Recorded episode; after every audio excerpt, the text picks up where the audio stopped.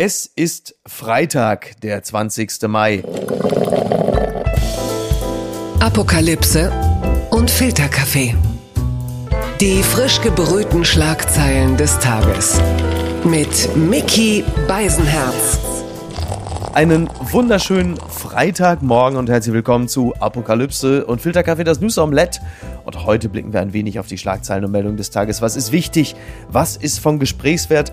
Worüber lohnt es sich zu reden? Und ich freue mich sehr, mit jemandem reden zu dürfen, der sich in vielen Bereichen gut auskennt, der sich leichtfüßig über das Parkett bewegt, da irgendwo zwischen Politik, Popkultur und Gesellschaft. Äh, er schreibt ja immerhin unter anderem für die Süddeutsche, für den Rolling Stone, GQ, Spiegel, Business Punk.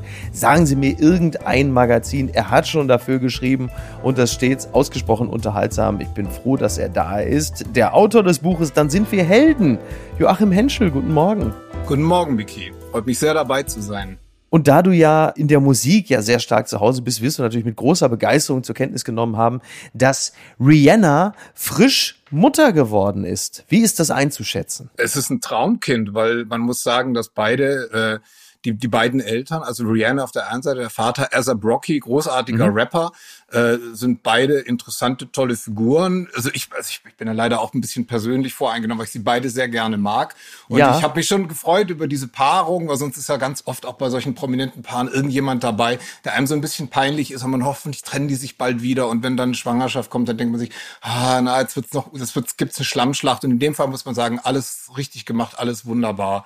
Ja. Das einzige Problem, was ich noch habe, ich habe äh, gelesen gestern Abend, als diese News kam, dass sie dem Kind noch keinen Namen gegeben haben. Es ist ein Junge geworden und ich fürchte so ein bisschen, es könnte ja sein, weil Elon Musk ja gerade auch wieder sehr stark das Wort ergreift. Das könnte, ich habe ein bisschen Angst davor, dass sie vielleicht ihn jetzt fragen könnten äh, so. nach einem guten Namen und damit das vielleicht auch noch so ein bisschen ruinieren. Ich hoffe, dass das nicht passiert. Ach so, wo man so irgendwann nicht mehr genau weiß, ist das jetzt ein neues Tesla-Modell, ist es eine äh, Variante von Corona oder ist es einfach nur ein Kindername? Es ist natürlich derzeit wirklich einiges möglich. Da hast du natürlich völlig recht. Es ist ein Junge, so viel kann man sagen. Vielleicht erkennt man es dann auch später am Namen. Ne? Genau. Ja, ja, na gut. Die Schlagzeile des Tages. SGE Corso zieht vom Flughafen in die Innenstadt. Frankfurter Römerberg ist dicht. Das meldet nicht nur die Frankfurter Neue Presse. Gestern Abend war natürlich die Hölle los in der ansonsten ja in erster Linie für die Banken bekannte Metropole Frankfurt. Aber äh, die Stadt stand, wie man so schön sagt, Kopf. Es war irgendetwas so zwischen Regenschauern und einer äh, aufgeheizten Sommernacht. Es war halt einfach toll. Also die Bilder, die ich da gesehen habe, da aus Frankfurt, äh, da auf dem Römer, so sagt man das doch richtig, ja. ja. Das war fantastisch und irgendwie ja auch bezeichnend für die Bundesliga-Saison. Der FC Bayern ist zum zehnten Mal Meister geworden. Borussia Dortmund hat äh, die Champions League wieder einmal erreicht als Vizemeister. Aber die Party steigt ganz woanders und zwar bei den Gewinnern des international ja eigentlich eher zweitrangigen der Europa League. Ich wollte schon UEFA Cup sagen, aber das ist auch schon ein bisschen vorbei.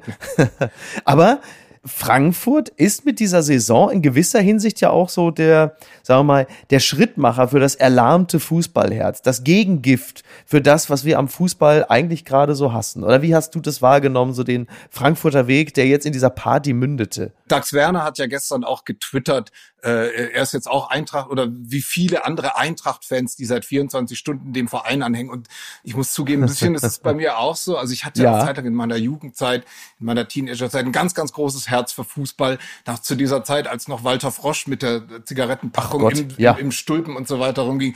Und das war auch die Zeit, wo Eintracht Frankfurt zum letzten Mal einen internationalen Titel gewonnen hat, 1980. Ja. damals war es ja noch der UEFA Cup. Und ich muss sagen, dass ich dieses Gefühl, dieses alte, verschüttete Gefühl, diese Unmittelbarkeit, diese Begeisterung eben auch äh, jetzt nicht immer nur für die Bayern oder für den BVB. Das habe ich gestern auch gefühlt, mhm, vorgestern ja. bei dir oder bei, als ich das gesehen habe. Dass äh, auch auch diese erste Szene im Spiel ganz früh, wo äh, Sebastian Rode da diesen äh, Schlag gegen den Kopf bekam und dann mit dem Turban äh, weiterspielte. Dieter Höhnes genau, Schweini-like. Ne? Ja, daran ja. erinnerte mich das. Und, äh, und zum Beispiel auch der letzte Bundesligaspieltag mit diesem Wahnsinn, mit diesem Krimi da Ja. um den Klassenverbleib des VfB. Ich habe das nicht mal gesehen. Ich meine, Fußballbegeisterung reicht gar nicht mehr so sehr, wenn, dieses, wenn Mhm. das Wetter schön ist.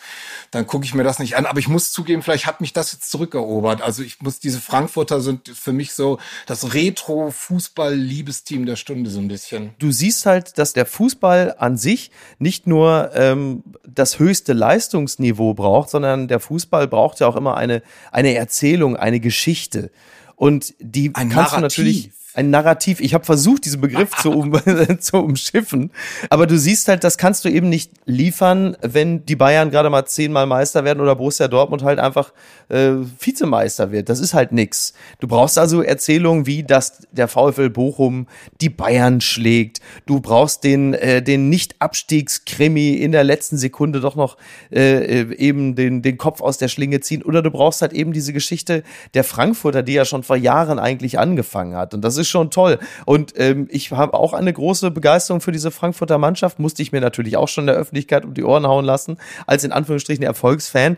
Ich war vor vier Jahren auch im Stadion, im Olympiastadion, als die Frankfurter die Bayern 3-1 weggehauen haben. Und auch da, ich habe, sag mal, die, immer mal wieder mit den Frankfurter Fans gezittert, schon so seit seit einiger Zeit. Und das ist schon einfach toll und aber auch eine lustige Pointe, ne? Also ähm, um das Thema Fußball jetzt nicht überzustrapazieren, aber Aber vielleicht sollten wir das mal. Und ich meine, du Ja, bist ja, ich kann ja recht. zurückfragen. Ich habe ja eben schon gesagt, ich bin beim Thema Fußball äh, zwar ein grundbegeisterter, Mhm. aber völlig blanker Amateurgucker. Ich meine, du als jemand, der sich da wirklich gut auskennt, wäre es denn zu vermessen zu glauben, dass dieser dieser Triumph der Frankfurter und diese, dieser, dieser kurze Moment dieses Urglücksgefühls, dass das tatsächlich, ist das nur Zufall oder könnte das irgendwie Nee. so der Beginn einer neuen Wave irgendwie sein? Tja, man hofft ja immer, dass, äh, dass man sich da nicht überhebt, aber Zufall ist es definitiv nicht. Also du wirst nicht irgendwie ähm, Pokalsieger 2018 ähm, und gewinnst dann vier Jahre später die Europa League und bist dazwischen auch immer wieder mal äh, in Europa vertreten. Also da muss schon ein bisschen mehr möglich sein, so auf der Vorstandesebene. Und Peter Fischer, der Präsident dieses Vereines äh, und ja auch letzten Endes auch ein wenig das Gesicht dieses Vereines, mit dieser Stimme, ne, der, der klingt ja so ein bisschen wie, wie, wie eine Mischung aus Bonnie Tyler und Alf. So wie Mario Basler nach drei Tagen Shisha-Bar. Äh, Ich werde heute, wenn ich äh, irgendwie so, äh, äh, Appleboy gibt's nicht aus dem, aus dem Europapokal, aber Wodka soll gut. gehen. Also einfach toll. Und ich würde mir wünschen, dass das in der Form weitergeht und sie sind halt äh, da ein bisschen exemplarisch für das, was auch heutzutage in diesem entsetzlichen und wahnsinnig sterilen Fußballgeschäft dann doch noch immer möglich ist und möglich sein kann. Und äh, ja, also ich, ich wünsche allen ein fröhliches Ausnüchtern und äh, viel Spaß in der Champions League in der nächsten Saison. Und äh, derweil empfängt unser Bundeskanzler heute den Emir von Katar, Tamim bin Hamad Al Thani. Und das bringt uns hierzu. Blattgold. Erklärung im Bundestag. Scholz schweigt zu Lambrecht. Merz fordert die Entlassung. Das berichtet der Tagesspiegel. Der Kanzler hat einige Zeitenwende-Neuigkeiten im Gepäck. Die Verteidigungsministerin ignoriert er und die Union lockt schon mit Jamaika. Ja, das äh, war natürlich äh, gestern ein wenig das, das Thema des Tages. Die Regierungserklärung von Olaf Scholz im Bundestag. Olaf Scholz, der beim Lesen an seinem Zettel hing wie, weiß ich nicht, der Sohn von Lambrecht im Helikopter. Also, was ist so der Unterschied zur Ruckrede? Ist das die, die Narko-Lektion? Wie nennt man's? Wie hast du es empfunden? Wie hat's dir gefallen? Hat er dich aufgepeitscht? Ich habe mich gefreut, dass er wieder ein neues Wort äh, eingeführt hat, was zumindest ich ehrlich gesagt noch nicht kannte. Vielleicht habe ich auch nicht genau zugehört. Der Diktatfrieden. Ich habe es auch nicht sofort so, verstanden, ja. was es eigentlich bedeutet und wie es jetzt auch wiederum in das Vier-Säulen-Konzept äh, der letzten Rede irgendwie reinpasst. Es ist in letzter Zeit so wahnsinnig viel drauf rumgeritten worden, auf den Kommunikationsproblemen und so weiter, die er hat und so dieses, Ja, es ja. gibt ja diesen schrecklichen Spruch, den man auch in der Journalistenschule, die ich selber gar nicht besucht habe, aber immer lernen muss, man kann nicht nicht kommunizieren, sagt man da ja. Es ist Watzlawick, glaube ich. Ah ja, richtig, Und äh, ja. Olaf Scholz, äh, wenn man dem glaubt, was wir da sehen und was die Leute, also wie andere Leute das auch kanalisieren, beweist ja, das stimmt gar nicht. Man kann nicht kommunizieren. Und das muss er jetzt natürlich auch irgendwie durchziehen. Und dass Christine Lambrecht jetzt nicht gleich, äh, nachdem der Spiegel diese Riesengeschichte geschrieben hat und, und Friedrich Merz jetzt auf einmal die Morgenluft wittert als Aufrüttler der Nation, nachdem er in Kiew war, dass, dass er da jetzt nicht gleich dran gibt, das ist ja völlig klar. Es gibt da ja auch irgendwie einen, äh, also diese, diese, die Konsequenz, die auch in diesem Mann drin liegt, die ist ja, also das, dieses minimale bisschen an Beruhigung, was er dann für manche Leute doch ausströmt und für mich in manchen schwachen Momenten mhm. ja auch, das kann er ja nur dadurch aufrechterhalten, indem er das jetzt so durchzieht und deswegen verstehe ich das auch so ein bisschen. Es gibt ja nicht, äh, nicht wenige kluge politische Beobachter, die wissen wollen, dass die Aufforderung vom März jetzt bitte Lamprecht aber möglichst bald äh, zum Rücktritt zu bewegen, dass es eigentlich nur darum geht, dass man die SPD dadurch zu einer Form der Geschlossenheit treibt und dann einfach Spaß mit Lamprecht als äh, Pannenministerin hat. Das ist natürlich auch eine äh, ganz schön, ganz schön äh, hintertrieben und äh, durchtriebener Gedanke. Finde ich äh, in gewisser Hinsicht ja fast schlüssig. Übrigens dieser Olaf Scholz, der halt eben heute den Emir von Katar, für mich klingt ja Emir von Katar immer wie ein Ballermann-Song. Ne? Ich kann mir nicht helfen. Ne? Irgendwie so, ich bin so schön, ich bin schon da, ich bin der Emir von Katar. Aber Olaf sagt der Scheich zum Emir, äh, äh, erst zahlen wir, dann gehen wir, sagt der Emir zum Scheich, dann gehen wir lieber gleich, oder? Ja, wenn, wenn es mal so würde, weil wahrscheinlich wird der ja. Emir so lange bleiben, bis Olaf Scholz dann doch in die für ihn ja unangenehme Situation gerät, Fotos machen zu müssen. Er hat ja nun gerade eben gesagt, dass das eigentlich ja nicht so sein Ding sei, äh, einfach nur irgendwelche Fotos zu machen um der Fotos willen.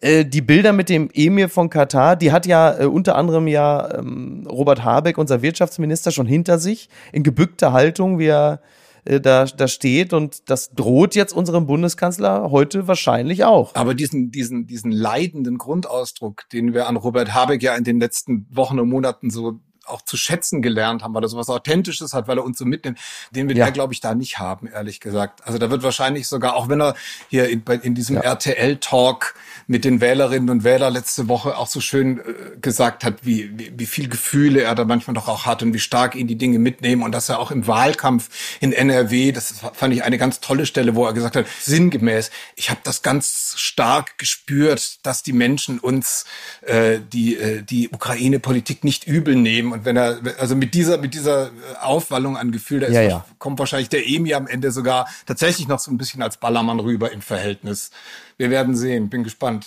Das ist ja jetzt auch ein bisschen der neue Spin der SPD, die jetzt entdeckt haben, okay, diese ganze Ukraine-Geschichte, die äh, zahlt jetzt ja nicht gerade so sehr auf unser Konto ein. Wir müssen jetzt mal wieder ein bisschen mehr äh, so in Richtung Kaufkraft gehen und Inflation und, und der kleine Bürger und was er sich noch leisten kann, was für einen Sozialdemokraten sicherlich grundsätzlich auch durchaus der richtige Kurs ist. Äh, deswegen äh, hat ja nicht nur Olaf Scholz sein Herz für äh, den Normalbürger entdeckt, sondern ja auch äh, Lars Klingbeil hat er jetzt auch schon mehrfach erzählt, von dem Familienvater aus Castrop Rauxel, der ihn gefragt hat, was denn jetzt aus dem Sommerurlaub wird. Deswegen möchte ich an dieser Stelle auch nochmal Lars Klingbeil direkt äh, adressieren und sagen, ja, äh, was wird denn jetzt aus meinem Sommerurlaub? Er hat das ja im, hat das ja im Fernsehen immer nur gesagt. Aber ich möchte ja nun als, als alter Castrop Rauxel, würde ich ja jetzt gerne wissen, was jetzt daraus wird, Lars Klingbeil. Wann, wo darf ich denn jetzt hin? Wie viel bleibt mir denn noch? Ja.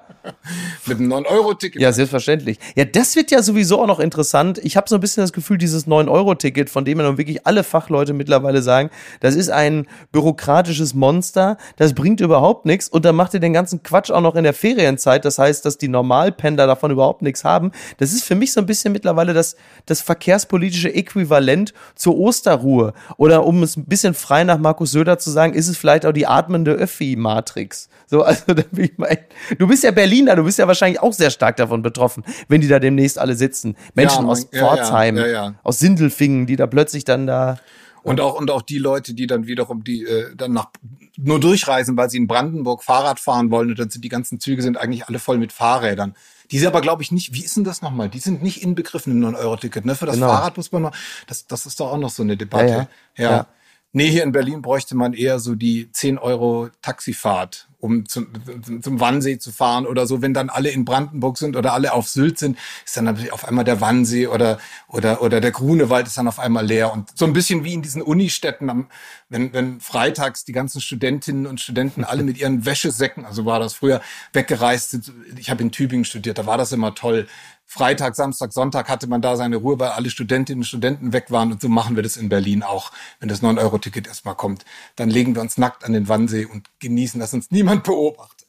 Außer äh, Jörg Thaddeus, der nämlich da wohnt. Aber das ist dem zuzumuten. Jörg Thaddeus mutet den Leuten auch einiges zu. Der macht die Augen ja. zu, der guckt. Ja, nein, der guckt da nicht hin. Gucken mal, wer da spricht. Nach Kritik an Kriegstaktik des Kremls plötzliche Kehrtwende im TV. Militärexperte lobt jetzt doch Russlands Streitkräfte. Das notiert das Relationsnetzwerk Deutschland. Noch vor wenigen Tagen sprach der Militärexperte Choda Jonok im russischen Fernsehen von einer motivierten Gegenwehr der Ukrainer. Jetzt schwenkte er in der gleichen Sendung um und bediente die übliche Kreml-Propaganda. Die Moderatorin ließ ihn diesmal auch ausreden. Ja, das ist natürlich schon sehr bemerkenswert, weil vor ein paar Tagen hat dieser Mann ja doch sehr frei gesprochen und gesagt, dass also die Ukrainer und Ukrainerinnen, die also deutlich bessere Moral hätten, dass äh, das nicht so einfach wird für Putin, dass äh, die Erfolge ausbleiben werden und es auch nicht leichter wird, wenn dann auch demnächst die Waffenlieferungen noch verstärkt werden. Und dieser Mann hat aber jetzt auf einen völlig anderen Kurs eingeschwenkt und er hat, äh, so wird es gerne zitiert, jetzt gesagt, bald wird von den amerikanischen Haubitzen nur noch die Erinnerung übrig sein. Und äh, jetzt hat er auch den äh, Kampfeswillen der russischen Streitkräfte gelobt und dass also die Streitkräfte auch ausländische Waffen gezielt aufspürten und zerstörten. Also so wirklich exakt das Gegenteil von dem, was er vorher gesagt hat. Da fragt man sich natürlich, gab es vielleicht mal ein kurzes PR-Briefing von der Agentur Kieferbruch und Partner? Hat er seinen Text nochmal an der Dachkante üben dürfen? Ähm, also ich habe ja gesagt, wenn man diesen Auftritt sieht, noch ein Hauch schlechter geschauspielert, der könnte direkt im Johnny Depp Trial auftreten. Ne? Also ist schon toll. Vor allem müssen sie ihn ja jetzt, um, um, um quasi auch wieder das Narrativ zu wahren, sie müssen ihn jetzt auch weiter immer wieder einladen. Also damit es nicht so auffällt, muss er dann in zwei Wochen, wie es wird quasi wahrscheinlich so ein bisschen der, der Karl Lauterbach des, des äh, äh russischen Staatsfernsehens, der immer wieder kommt. Ich meine, diese Farce erklärt sich ja von selber, aber ich muss sagen, dass ich seine erste Rede die er jetzt quasi dadurch völlig diskreditiert und so, also man weiß auch nicht so richtig, der müsste doch jetzt eigentlich auch äh, 15 Jahre in Haft eigentlich kommen, weil er hat annehmen. doch im russischen Staatsfernsehen Unwahrheiten gesagt. Aber das finde ich ja wirklich das Faszinierende. Und alle, die sich das noch nicht angeguckt haben, müssen sich das mal anhören, weil da hatte man doch das erste Mal, ich weiß nicht, wie es dir ging, Miki, dieses Gefühl, man ist so ein bisschen live dabei, da, wenn mal richtig Tacheles geredet wird im Bunker genau. in Moskau oder wo. Ob da jetzt Putin mit dabei sitzt oder ob Putin nebenan sitzt in, mit einem Virtual Reality Helm auf, wissen wir nicht. Aber allein diese Zwischenfragen von dieser Moderatorin, wo die dann gesagt hat, wo er hat gesagt, ja, die Ukraine hat so eine tolle Moral, die können und äh, wenn die jetzt noch die mhm. Waffen bekommen aus dem Westen, die ihnen zugesagt werden und das ist ja alles sehr glaubwürdig, äh, dann können die eine Million Leute bewaffnen, eine Million auch Zivilisten quasi mobil machen. Und dann hat die, hat, sagt die das so, na ja, aber das sind doch, die haben doch alle keine Ahnung, das sind doch keine Professionellen, wo sie dann natürlich ja, ja. ihm den Schlenker geben wollte, äh, dass er mal wieder die russische Armee, die Professionalität der russischen Armee lobt, Klammer auf, von der wir ja auch wissen, wie, wie, wie weit es mit ihr ist. Und wo er dann herrlich nahegelegt hat, wie er gesagt hat, nein, es ist die Mentalität und das ist Blödsinn. Und äh, selbst Leute, die überhaupt keine Ahnung haben, die hat man schnell trainiert. Und die Ukraine ja, haben ein tolles System, wie sie die Leute motivieren und, und, und schulen. Und, das, und dann sagt die Frau, glaube ich, noch irgendwie, äh, äh also einfach nur die Bereitschaft, sterben zu wollen fürs Vaterland, macht einen hier ihrer Meinung nach äh, irgendwie zum professionellen Soldaten. Ja. Womit sie aber in gewisser Weise wiederum die Erzählung aufgegriffen hat, die ja Putin selber bei seinen letzten Reden zum Thema Sicherheitsoperationen der Ukraine so bemüht hat, wo er ja auch gesagt hat, die, diese Männer sind bereit zu sterben fürs Land, wir, wir vergießen unser Blut für die ja, ja. Brüder und Schwestern in der Ukraine, die da unterjocht werden. Und ich, ich, ich muss wirklich sagen, ich fand das so als Performance so ein bisschen in den Bunker reingespitzelt, gleichzeitig aber auch die Argumente, die sich so in der Luft drehen. Ich war ja. allein dafür, also abgesehen von dem, was jetzt gestern passiert ist, das, da brauchen wir fast gar nicht drüber reden, das ist ja klar. Aber ich fand das wirklich absolut faszinierend. Das ist echt ein Video. Ich würde jeder und jedem, der sich das noch nicht angeschaut hat, wirklich empfehlen, sich ja. mal das erste Video anzuschauen. Es wird ein einmaliger Akt dieses Mannes geblieben sein. Davon ist fest auszugehen. Jetzt frage ich aber an dieser Stelle mal den, den Autoren des Buches, dann sind wir Helden. Du hast dich ja nun befasst mit Popmusik und Politik, also sprich, wie die Popmusik es geschafft hat, über die Mauer hinweg auch die Politik zu beeinflussen.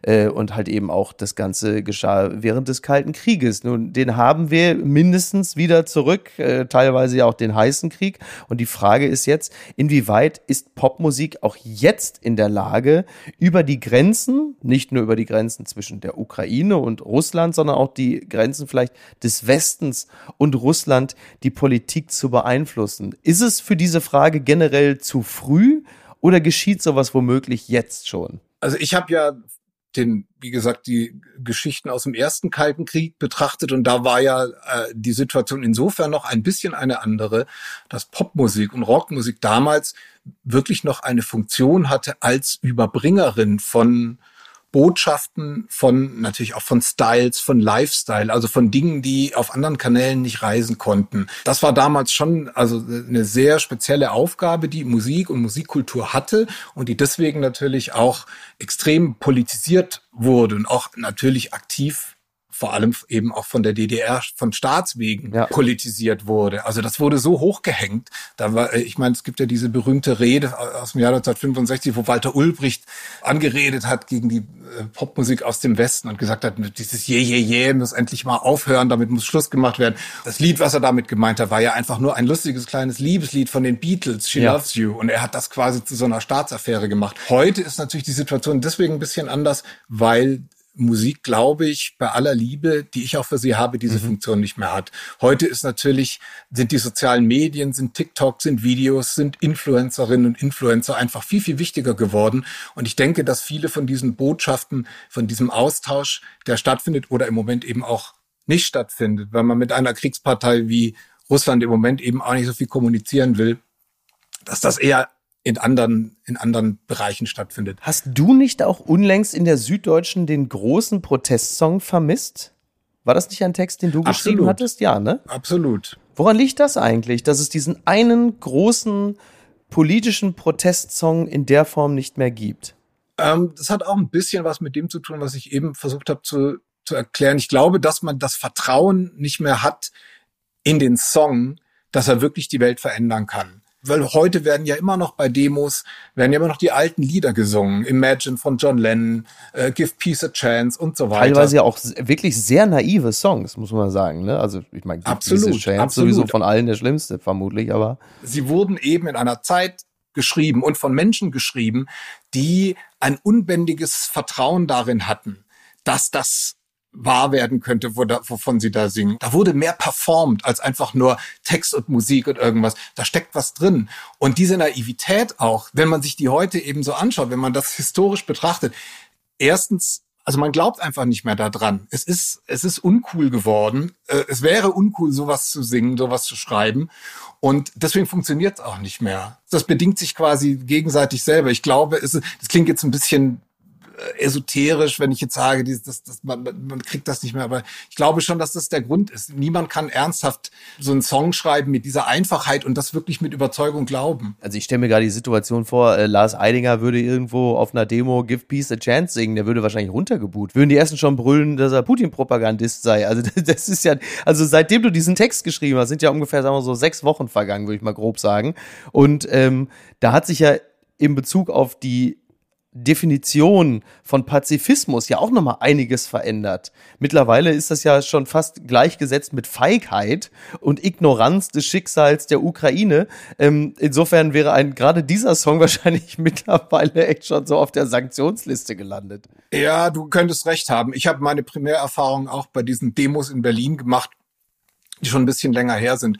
Zu der Zeit, wo die schweren Waffen noch so ein mhm. sehr vermeintlich leicht in der Luft hängender Begriff waren, der jetzt ja ziemlich schwer und zu, zu Recht natürlich heruntergekommen ist auf die Erde und in Diskussionen steht. Aber eine Sache muss man trotzdem noch sagen, von einer knappen Woche hat ja die Ukraine den Eurovision Song Contest gewonnen. Tatsächlich am Ende so ein bisschen knapper, als, als man vermutet hätte, aber sie haben gewonnen. Zum Glück auch ein, finde ich, sehr, sehr tolles Lied, was mich in der vergangenen Woche auch als Ohrwurm begleitet hat. Und gleichzeitig waren ja wiederum Pussy Riot auf Tour, die als skandalträchtig und auch sehr kremlfeindlich bekannte ja, ja. weibliche Band. Da gab es dann noch diese tolle Geschichte mit ähm, dem einen Mitglied, die als Bringdienstperson äh, verkleidet über die Grenze geschlupft ist.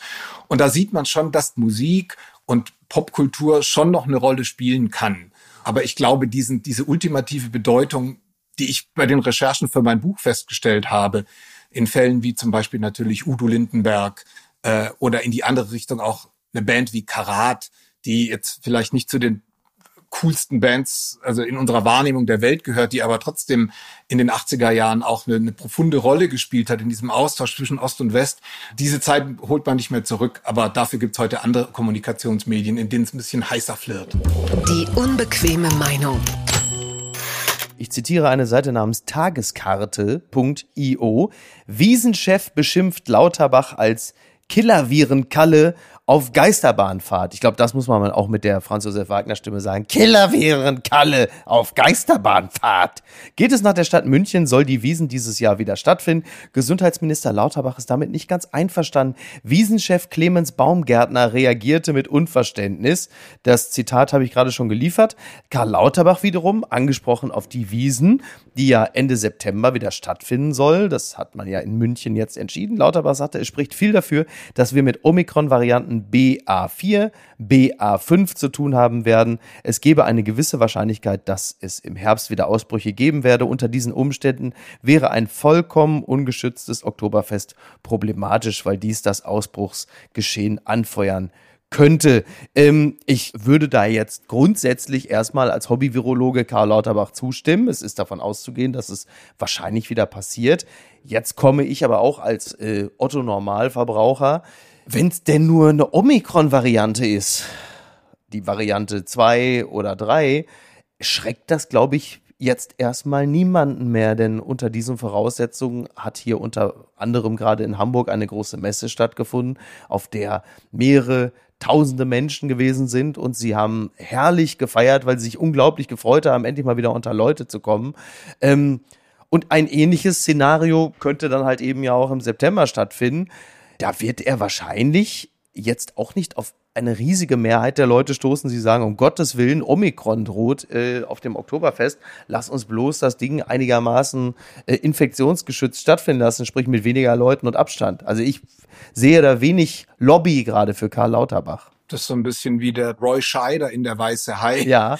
der dem Bürgermeister von dieser Stadt sagt, MEC, also, jetzt ja. bitte den Strand zu machen. Genau. Ja. Also ich bin gerade zweieinhalb Wochen in Großbritannien gewesen und unter anderem auch in London und bin da eben auch, man, am Anfang hat man die Maske noch auf, mhm. also man ist dann sehr demotiviert und bin in engen U-Bahn-Zügen gefahren und fand das nach einer nach kurzen Zeit allein, weil, weil es so eine Gemeinschaftserfahrung war, auch ganz, ganz toll und befreiend und habe überhaupt nicht mehr an irgendwelche Viren und Mutationen gedacht. Andererseits habe ich mich jetzt wieder gefragt, so, so berechtigt natürlich auch dieses, diese Spielverderberei von Lauterbach ist, wenn er sagt, ein vollkommen ungeschütztes Oktoberfest sei nicht ratsam. Ja. Wie kann denn eigentlich ein teilweise geschütztes Oktoberfest aussehen? Du hast gerade schon so ein paar Punkte genannt, aber ein Zelt in München, wer das schon mal war, also ich habe eine Zeit lang in München gewohnt, ich bin auch großer Fan des Oktoberfestes. Man muss einfach sagen, da gibt's eigentlich nur zwei Möglichkeiten. Entweder man macht es oder man macht es nicht. Exakt. Also so, so, so ein halbes Oktoberfest, da, da wird irgendwann mal, wenn die Leute durchdrehen und sich Zungenküssen gegenseitig um die Hälse fallen.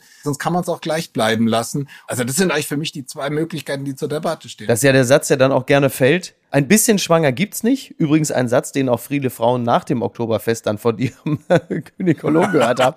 Bisschen schwanger gibt's nicht. Glückwunsch. Da war, da war noch der Teststreifen noch ein ganz anderer. Genauso ist es natürlich. Also entweder du machst es oder machst es nicht. Ich gehe davon aus, man wird es in diesem Jahr machen. Es sei denn natürlich, wir kommen in eine Situation, dass bereits im September, wir haben ja nun aus den letzten zwei Jahren einiges gelernt, was so die Dynamiken angeht. Wenn es aber so kommt, dass im September es plötzlich heißt, jawohl Leute, Deltacron ist da, dann mag es nochmal anders sein. Aber das, was was wir in den letzten Monaten erlebt haben. Äh, es wurde ja einfach in dem Sinne ja nicht mehr klassisch dicht gemacht. Deswegen glaube ich, werden sie das Oktoberfest auch durchziehen und das Infektionsrisiko dann einfach in Kauf nehmen. Weil das haben sie ja jetzt ja auch schon zum Zeitpunkt gemacht, wo sie diverse Maßnahmen aufgehoben haben, als die Neuinfektionen noch ziemlich hoch waren, aber halt eben auf Grundlage von Omikron. Und ich glaube, bei der aktuellen Entwicklung schockt die meisten Leute, die mit dem Oktoberfest flirten, äh, sowohl der Händelpreis als auch der äh, Preis für die Maß Bier. Ähm, Klammer auf, Inflation, hallo, Klammer zu, deutlich mehr als das Risiko, sich äh, mit Omikron anzustecken. Oder man müsste es halt vorziehen, ganz schnell in den August. Oh ja. Dann sind es erstens die Hälfte von München entweder irgendwie auf Malle oder mit einem 9-Euro-Ticket auf Sylt oder was auch immer. Aber im August sind doch immer die ganzen Emiratis da zum Shoppen. Die gehen dann. ja, genau. Ja, das ist aber mit, ja. dem, mit dem Bier ja. Also da wird dann nicht allzu viel verkauft, fürchte ich. Aber ach so, ja, aber zumindest wären dann die Temperaturen noch entsprechend. Die Aerosole wären dann nicht so stark. Das könnte man vielleicht. Und dann muss man auch so groß, man, muss man diese nicht verwendeten, diese Lüftungsanlagen, die in den Schulen nicht installiert wurden, die kann man dann noch vielleicht ins Zelt hängen. Das wäre so das Einzige, was so als äh, Kompromiss noch denkbar wäre vielleicht. Oder man muss natürlich, das muss man ja sagen, wir haben jedes Jahr neue iPhones, wir brauchen neue Varianten und wir sind jetzt von Corona mittlerweile ja auch ein bisschen gelangweilt. Deswegen heißt es ja auch schon Killer-Viren-Kalle, weil man ja schon abwinkt. Da kommt er mit seinem Hossa, der, dem Killer-Virus. Aber Affenpocken, was ist denn jetzt mit den Affenpocken? Jetzt gibt's doch immer mehr Fälle in den USA, jetzt gibt's auch schon die ersten Infizierten in Europa, ne, die Viruserkrankungen, die Affenpocken, also meistens auch nur wilde, äh, wilde Symptome, meistens auch nur milde Symptome, aber es kann auch schwere Verläufe geben. Es gibt dann Fieber und dann halt eben die berühmten Pocken. Dann sieht man ja so ein bisschen aus wie so ein Apple Crumble, ne? als sei man irgendwie so eine menschliche Luftpolsterfolie. Ähm, Affenpocke, das war für mich eigentlich immer so eine, so eine Schmähung für einen Ballermann-Besucher mit Plauze. Ne? Und jetzt plötzlich das. Hast du Angst vor Affenpocken? Oder um es richtig zu sagen, Affenpocken. So muss man es ja ein bisschen. Wir dürfen Witze über Affenpocken machen, oder? Ja, ja. Ne? Ja, noch, äh, ja. Es ist ein milder, es ist, Ja. es ist milde. Ne? Ja, es ist milde. Aber sonst verbietet sich da. Es wird ja berichtet, dass es vor allem als Gefahr gesehen wird, als Folge von homosexuellen Geschlechtsverkehr. Also derzeit ist das so, genau, ja. Das habe ich gelesen und da muss ich jetzt wiederum sagen, das finde ich ehrlich gesagt von allem, was ich jetzt über die Affenpocken gehört habe, am eigentlich am gefährlichsten, dass da so ein so ein Framing jetzt stattfindet. Es Mhm. ist auf einmal wieder so, wie das ja am Anfang auch, wie ich erinnere mich HIV an die damals, 80er. ne? Äh, Ganz ja. genau. Da genau, ja, das ja habe ich beim Lesen auch gedacht, ja. Wörter, die man nicht wieder, die, die man nicht wiederholen will, oder da haben sich auch manche Menschen mit, mit, mit sehr, sehr unseligen Äußerungen hervorgetan. CSU, liebe Grüße an dieser Stelle. Ach ja, genau, die, die hatte ich. Gauweiler ich und dachte Co., ja, ja, genau. Ja. Donna Summer hat äh, gesagt, das sei die Strafe Gottes für bestimmte wirklich? Individuen, für bestimmte Menschen. Und äh, ganz ehrlich, das finde ich, da brandet sowas heran. Und ich Ja. meine, wir wissen ja, wie Social Media sich verhält in solchen Fällen. Exakt. Und das ist eine internationale Sache, die, die an vielen, vielen Orten diskutiert wird. Ich muss ganz ehrlich sein, das finde ich fast im Moment am bedrohlichsten, dass da irgendwie so ein neuer, so, so ein Framing und so eine neue, so eine neue Brandmarkung entstehen könnte mit einer Krankheit, die möglicherweise gar nicht so schlimm ist, die unangenehm aussieht. Stimmt, das ist mir jetzt, wo du es gerade sagst, beim Lesen auch aufgestoßen, weil das wusste ich noch nicht und ich dachte, ach guck mal, das geht in erster Linie äh, um Männer, die miteinander Verkehr hatten und exakt auch mein Eindruck, es fühlte sich so ein bisschen an wie damals irgendwie 1983, als es die ersten Reports es zu dem Thema gab. Also wir werden das mal äh, beobachten und mal schauen, wie das Ganze weiter so diskutiert wird. Oh, ich dachte, du wärst längst tot. Top Gun, Maverick, viel los da oben. Äh, So beschreibt David Hugendick seine Kritik äh, des Filmes Maverick in der Zeit. Am Himmel tanzen Flugzeuge, Ballett, am Boden ist es öd und leer. Top Gun Maverick ist in manchen Momenten unterhaltsames Kino, in vielen anderen bloß blasse Revue. Es gibt auch andere, so wie Filmstarts.de zum Beispiel, die schreiben, äh, Top Gun, der erste Teil war Kult, der zweite richtig, richtig gut. Ich äh, habe nur den Trailer bislang gesehen. Da muss ich sagen, da nestelt sich aber Toni Hofreiter also nervös im Schritt herum. Ne, man sieht so F35, F16. Das ist so ein bisschen wie die Bestellliste von Erdogan an die NATO gerade, ne? Mit den ganzen Jets irgendwie. ja, ist toll. Du hast ihn gesehen, Absolut. den Film, ne? Ich hatte das Riesenglück, ihn in der vergangenen Woche äh, in der Pressevorführung zu sehen. Und als ich das Kino verließ, äh, fühlte ich mich zwar einerseits so ein Ja. bisschen schuldig, wie nach einem Guilty Pleasure, auf der anderen Seite gibt es hier irgendwie einen Stand, wo man sofort die amerikanische Staatsbürgerschaft Ja. beantragen kann. Und gibt es irgendwo noch eine Botox-Spritze, die man parallel dazu auch noch bekommen kann. Da ist jetzt wahrscheinlich keiner überrascht, der den ersten Film kennt, aber diese Menge an Patriotismus und äh, in dem Fall natürlich auch so ein bisschen aufgemotzter Schönheit mit dem doch etwas gealterten, Mhm. Gut gealterten gut Tom gealterten Cruise, ne? scheinbar Tom Cruise, die ist, die ist schon immens. Man sagt ja zum Beispiel über Till Schweiger immer, dass der so ein Meister ist in Filmen, die eigentlich nur davon handeln, wie geil er ist, wie toll er ist. Und da muss man schon sagen, um jetzt auch wieder das ein bisschen positiv zu werden, da zeigt Tom Cruise ihm schon, wie man das eigentlich richtig macht. Also der, das ist im Prinzip eigentlich ein Imagefilm für Tom Cruise selber. Aber so geglückt und so wunderbar, da gibt's Szenen, da will man eigentlich nur noch Ton ausblenden und Like Ice in the Sunshine drunter legen und das eigentlich als Dauerwerbespot laufen lassen. Und das ist schon ein Ja. Feel-Good-Movie. Dieses militaristische man merkt dann, wie sich das, wie, wie das so ein bisschen durchsickert, wie das einsickert, wie man das oft gar nicht so störend wahrnimmt, muss ich zugeben. So gesehen ist es natürlich auch ähm, ein Film, der jetzt so ein bisschen zur Unzeit kommt. Der sollte ja eigentlich schon, ich glaube, vor zwei Jahren. Genau, der ist ja schon vor drei Jahren gedreht worden oder so, ne? Als der Film gedreht wurde, sah Tom Cruise noch aus wie Mitte 40. Jetzt sieht er mittlerweile aus wie Mitte 30, aber gut, das ist vielleicht, äh, aber trotzdem. ja, das stimmt, das hat ja wahnsinnig ja. lange gedauert, bis der Film dann endlich mal in die Kinos kommt. Wie gesagt, vor zwei Jahren hätte man vielleicht diese, diese, diese Verbindung noch nicht gezogen. Da hätte man das eher auch so ein bisschen so diese, da, da wird ja eine, eine unterirdische Urananreicherungsanlage wird da ja, äh, wie geht es ja? Das ist jetzt kein Spoiler. Ich darf natürlich viele andere Dinge nicht verraten, aber das hat natürlich einerseits mit dem Angriff der Russen auf die Ukraine diesen Dingen gar nichts zu tun. Auf der anderen Seite dieses Geschmäckle, das es jetzt hat, wenn man irgendwo in fremde Länder fliegt und dort mhm. Bomben abwirft, das äh, ist schwierig. Aber man muss es auch Tom Cruise zugute halten. Äh, für diese Kombination kann er tatsächlich ehrlich gesagt nichts. Und er lächelt sie am Schluss dann auch weg. Wobei, wer weiß, ich wollte jetzt nicht das Ende verraten. Also Niki Hassania und ich, wir werden auf jeden Fall ins Kino gehen. Du hast, äh, du hast jetzt mich da quasi mit reingequatscht. Das Ding, das ist jetzt, äh, das steht jetzt, das ist völlig klar. Verlierer des Tages das müssen wir noch klären, äh, Joachim. Denn Deutschlandfunk Kultur, der von mir ansonsten sehr, sehr geschätzte Sender, der ja unter anderem für die fantastische Sendung Studio 9 verantwortlich ist, liebe Grüße an Corbinian Frenzel an dieser Stelle, der hat eine Frage äh, an die Hörerschaft gegeben, unter anderem, ähm, was der schlechteste deutsche Popsong ist, also wohl mit einem deutschen Text auch, nicht nur aus Deutschland, sondern mit deutschem Text. Und da ist die Redaktion zu dem Schluss gekommen, es ist, du trägst keine Liebe in dir von echt. Da gehe ich überhaupt nicht mit, weil ich finde, es ist ein sehr guter deutscher Popsong.